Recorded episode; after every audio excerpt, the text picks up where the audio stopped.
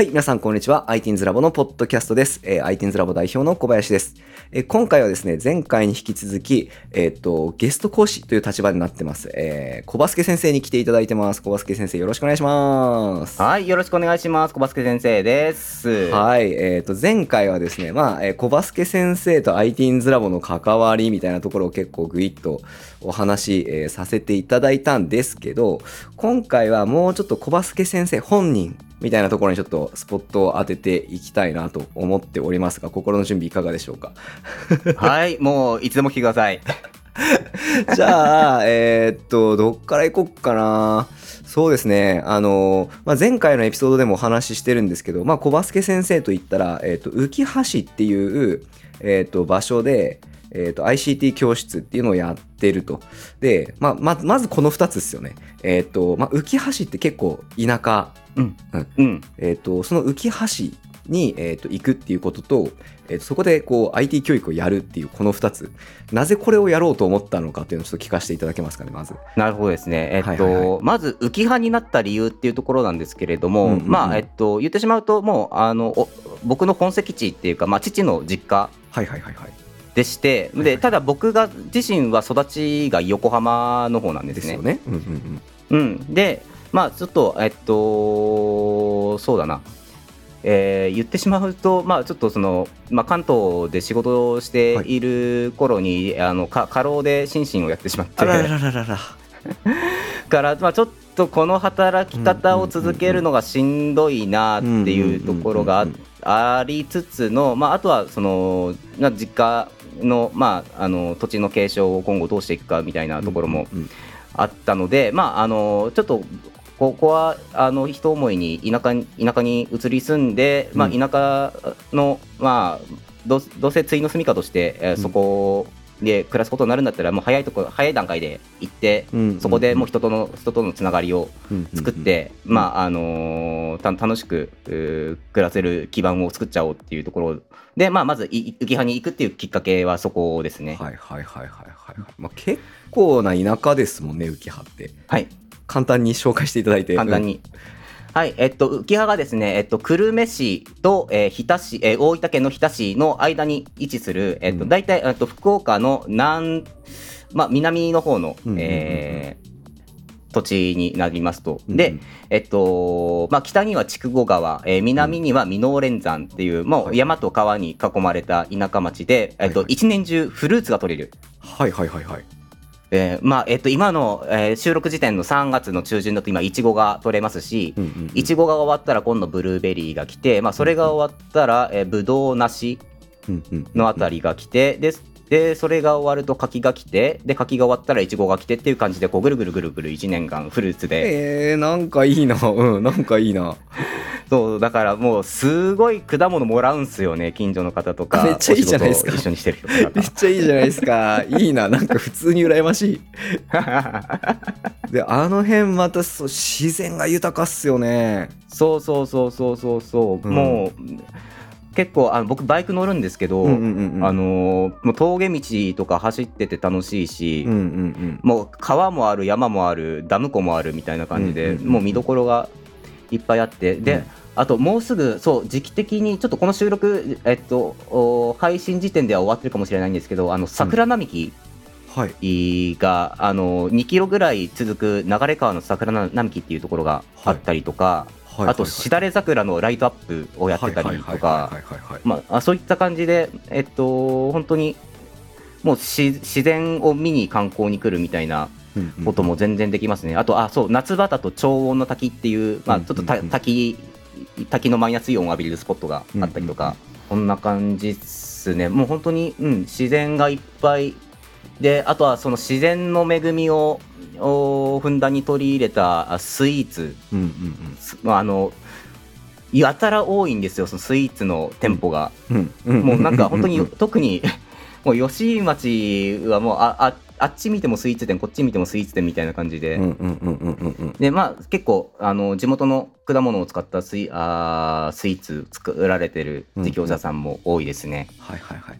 そうだ。あれっすよね。であの白壁通りみたいなのあるじゃないですかあありますありますありますあのななんですっけ？大正時代の街並みそのまま残したみたいなやつですっけ？ですです。えっと、そうです。うんうで、えっと、で、伝建地区、伝統的建造物保存地区だったかな。うんうんうんうんそう、あの、もう、国の指定で、まあ、ここの街並みは残しましょうっていうふうへにー決められている地域になっていますね。うんいやそう。僕もねあのそのまあ小バスケ先生の関係もあったりとかで浮葉何回かあのお邪魔したことあるんですけどむちゃくちゃ良くて、そのでしかもあれですよね。そのなんか大正時代から残っているその街並みに結構あのいい感じのおしゃれなカフェとかがそのまま中に入っててその若い女性がわざわざ浮葉までドライブしてそのカフェ楽しみに行くみたいなうん。結構スポットだったりするんでしょ？ですですです。本当にもう週末は結構、結構賑わってますね。車も多かったり、人も多かったりで。へえ。いやそしてあのなんか武家屋敷とかあるじゃないですか築百何十年みたいなあ、ありますあります。イグラの館とか、うん。あれもすごいっすよねうん、本当にもう当時のお内装とかがそのまんま残っているので本当にあああいうのも見どころ満載ですね。いやおもろいでえっ、とまあそえっ、とじゃあ小バスケ先生のお父さんの生まれがえっ、と浮葉で実際浮葉にはあまり行ったことなかったんだけどこのタイミングで移住したみたいな。そんな感じですね。ちっちゃい頃に夏休みでちょっと帰ってたかなぐらいの関係性だったんで。え、ーどどうですか？どうですか？移り住んでみて。移り住んでみてなんかすごく時間がゆっくり流れる土地だなっていうのを感じますね。とあと何より空が広い。確かにいやわかる。めっちゃわかる。めっちゃわかる。むちゃくちゃ気持ちいいっすよね浮葉のあの開けてる感じ。そうそうそうそうそうそう。もう本当にもう空は広いしあと夏場のあの田植え直前の時期なんかあの、うん。田んぼに水張って何にもないところにもう空がそのまんま映るんですよ。はいはいはいはいはい。わあいいな。ちょっと浮葉行きたくなってきた。で どうせあれでしょ？あのーもうちょっとしたらホタルが見れるでしょ？多あ分浮葉はだいぶ。見れます見れます。もういいな。山の中見れます浮葉行きたね。くなってきた。ぜひぜひお越しください。結構美味しいもんもいっぱいあるっすもんね。いやそのどうどうですか？やっぱ横浜育ちでい浮葉っていうその田舎町に来てまあ自然が豊かだと。もうやっぱその来てよかったなみたいな感じですか？もう来てよかったっすね。本当に、あのーうん、なんか本当に自分の、お本当体の調子とかも結構それであそっか変わったなっていうところもあるし、はいはいはいはいはいうん。もうあと、まあ、あと、まあ、あの、都会を悪く言う意図は全くないんですけど、あうんうんの、まあ、まあ、えっと、本当に関わってくださる皆さん、本当に、あの、優しく接してくださって、うんあの、最初本当に溶け込めるか不安だったので、うん本当にもうだ誰一人知り合いがいない中で、えー飛び込んでいったんで、ちょっと、あのーどうなるかなっていうところはあったんですけれども、うん。ちょっと、あの、えいやと言ってみて、よかったなっていうのが今の感想ですね。確かに。僕も何回か伺った感じあの浮葉のあの辺の人たちアホほどフレンドリーですよね。ですね、本当に、本当に、本当に。誰一人悪意ないみたいな 警戒もしてないみたいな。うんうんうんうん。すごい。な。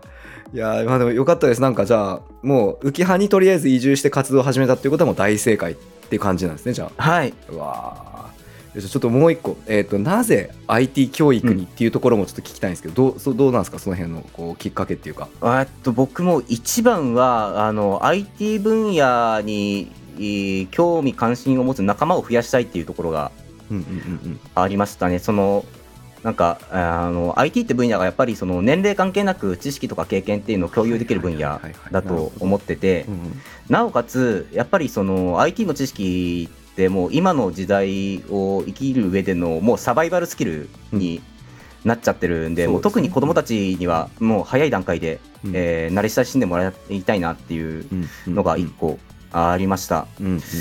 で、あのーなおかつ、あのーそこで得たスキルっていうのを世の中を良くするため、良くする方向に役立ててほしいっていうのはちょっと個人的なうんうんうん。願いでして、うんでよくあの IT リテラシーっていう言葉はいはいはよく、まあ、この分野使うあ使うんですけど、うなんか、うん最近ちょっと僕この言葉にあの処世術的な意味合いをははは ちょっと感じあって、その、なんか自分がいかに損しないように IT を使って立ち回るかみたいなところをちょっと感じる節があるんですけど、なんか、そうじゃなくて、もう少し広い視点に立って、その、自分が持つスキルで他の人を助けられるんだっていうような自信っていうか、まあ、プライドっていうか、まあ、そういうのを育てられるような環境を用意したいなっていうのが、まあ、あの、長期的な目標ですね。なるほどな。いやこれまああのーうんやっぱなんか今話聞いてて確かにって思いつつえっ、と小バスケ先生やっぱ考え方が合うなって思ったんですけどいや俺も全く同感ですね。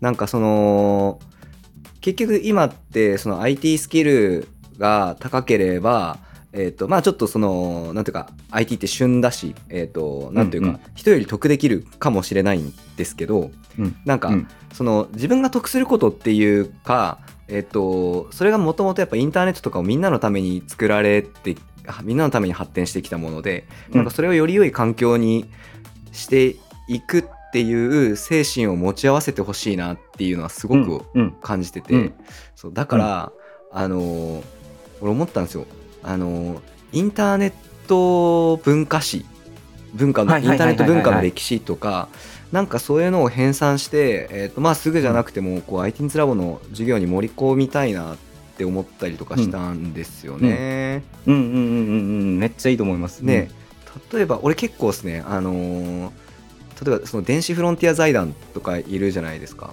知ってます、うん。うん。ああ、初耳です。なんかあのーえっとジョン・ギルモアとかなんか有名な人がいるんですけど、うん。まあ、要はんうんなんていうんですかねこうインターネットのえっとまあ、僕はそういう人たちのことをハッカーって呼んでるんですけど、うんあうん。すごい個人的にですね。なんつったらいいんかな、あのーえーっとまあ、いわゆるそのハッキングして侵入して人のデータ盗んでとかじゃなくて、うん。その情報技術というのがこうなんていうかどのように世の中を良くしていくのかとかインターネットまあ変な話こう倫理観保たなきゃいけないよねインターネット使う上でとか、そうんうんうんうん。のプライバシー問題どうすんだとか、そういうのをこうなんていうかずっと哲学的に詰めてる人たちっていうのがずっといるんですよね。で、うんうん。その言ったらこうハッカーみたいな話って今結構その、ね、さっき言った攻撃的な性格のものっていうふうに捉えられがちなんだけれどもうん。もともとはやっぱそういうなんていうんですかねこうインターネット上のとかその、えっと要は情報技術をこう駆使してなんかこう良いことをしようとするために、そのすごい秀でた技術を持ってるみたいな人のことをハッカーってやっぱ呼んでたわけじゃないですか。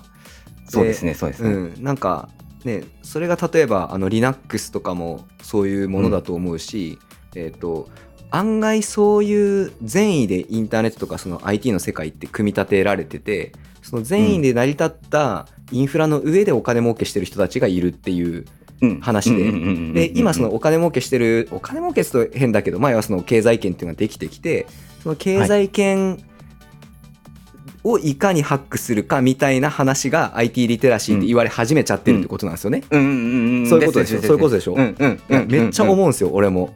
うんうん。そうだからそのまさにまさに。ね、うん。ワールドワイドウェブっていうのがなぜ作られたとかそのうん。Linux とか、えーとああいうのを作ってきた、ね、そのオープンソースソフトウェアとかそういう考え方なんか、うん。そういうみんなのためにインターネットを作って使うみたいなああいう考え方を、あのやっぱ子どもたちにちゃんと教えていかないといかないなという、その、うん。うん、情報技術っていうのがどういうふうな変遷をたどってきたのかみたいなのをうん。ちょっと個人的にもあの整理し直して、あのうん。そういう授業を作らんといかんなーって結構思ってるんですよ。うんなんかすいませせん、俺が語ってしまった。ん いやでもうん。めちゃめちゃそこやっぱりそこ大事だと思うしうん。なんかそのプロジェクト始まあ立ち上がったらもうぜひあのそこね、あのお手伝いさせてほしいです。ね、なんかやりたいっすよね。いやまあうん多分そういう本とかはあるとは思うんですよね。あの Ruby うん。作った、あの松本さんだったかな？なんかいらっしゃるじゃないですか。あの人の本とかも結構その要は情報、まあ、IT とはその情報伝達とはみたいな、うん。あのうん。ところから結構あの話をしてあったりとかでやっぱりねなんなんというかねそのすごく芯の通ったそういうこううん。情報技術っていうものに対して見方をできてる人たちがいる中で、えーっと、なんというかねこうそういうなんなんていうんですかねイン情報倫理ですよね、ええ情報倫理、うんうん。これ僕調べたんですけど、その要は情報倫理学、えっと、インターネットの倫理みたいなものをなんか研究してる大学の先生とかもいるはいるんですよね。うんなんかうんうんそういう人とかにちょっとアポ取って教育アップデート出てもらったりとかして、うんうんとかなんか、うん、そのね IT を文化として捉えた時のその文系っぽい捉え方っていうとなんかすごい偏見なのかな、うんうんうんうんでもなんかそう理系っぽいところがなんかこう、いいみたいになってそうな気がしてなんかそういう文系っぽい見方しなきゃいけないよねみたいな これなんかすげえ偏見な喋り方してんな俺。いやいやいやいやいやいやいやなんかわかるでしょ？わかるでしょ？わかりわかりますわかりますわかります。うん文化史ですよねまさに。そうそうそうう。そうそうそう。うんうんうんうんうんなんですよね。っていうのをすごい思う。って言い始めてこれ2年ぐらい経つわ。じゃあそろそろ何か動きますか？じゃあ。うん、なんかこう、ちょっとせっかく小バスケ先生とこの話が出たタイミングで、なんかやりたいっすね。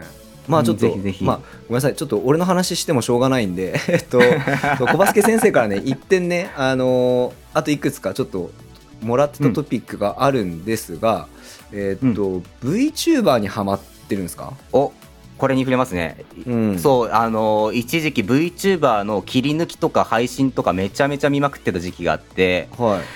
はい、であと確か黒犬先生もうん。うん。うん VTuber、してるっていうお話で、うん。多分彼の場合は技術的なところに関心があるのかなって聞いてたんですけど僕その配信者とファンの関係がすごい VTuber 界隈あったかいなっていうのを見ながらうんずっと思ってたんですね。うん。うんでなんかこれがちょっと面白いことが発生しててあの配信者によってはあの配信者のファンにファンがつくみたいなことがやべえな、なんやそれ。あのなんか僕ら世代だと、あの安室奈美恵がはや流行ってた頃にアムラーって言ったじゃないですか。あー、なんかわかるかも。なんかわかるかも。うん。でで僕らの時そのアムラーに対してファンがつくなんてことなかったじゃないですか。うんうんうんうんうん。あアムラーっていいよねみたいなうんうんうんうん多分なか多分なかったと思うんですけど、はいはいはいはい。その配信者によってはあそこの配信者のところの,、うん。あの配信者とファンとの間の大喜利めちゃめちゃ面白いからそこのファンの人たちめちゃめちゃ面白いよねとか。あはあとはあそこの配信者の人はその YouTube のメンバーシップのスタスタンプを使う時のなんかスタンプの組み合わせでちょっと大喜利みたいなことやるんですけどなんかあれめちゃめちゃうまいよねとか、へえ。なるほどな。あじゃあもうその配信者がとそのファンたちで生み出すそのコミュニティ自体があのコミュニティ素敵だよねっていう目線で見られ始めてるっていうことですね。まさにまさに。そう。はあおもろい。そう。まあやっぱりその,、うん。そう。そのファンと配信者の間の信頼関係がすごくできてる。まあそれはその配信者の方がそのファンを裁く力っていう、ところもちょっとまあそこの技量に依存するところも多少なりあると思うんですけど、やっぱりそこの信頼関係がすごくうできてるんだなっていうのをすごく見見ててあーなんかこのコミュニティすごくあったかいなっていうのを最近思ってるところですね。はあなんや面白いな。